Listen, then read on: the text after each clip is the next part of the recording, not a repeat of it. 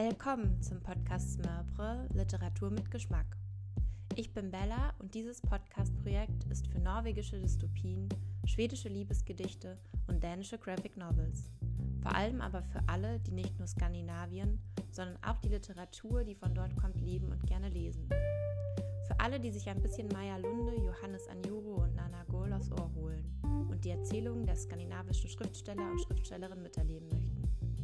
In Smörbre werden relevante Themen der skandinavischen Gegenwartsliteratur angesprochen und bei einem Brot mit viel Belag mit Skandinavisten und Skandinavistinnen analysiert. Entstanden ist dieses Projekt aus der Vortragsreihe Norwegen zu Gast an der Goethe-Uni. Vorträge zur Literatur der Gegenwart.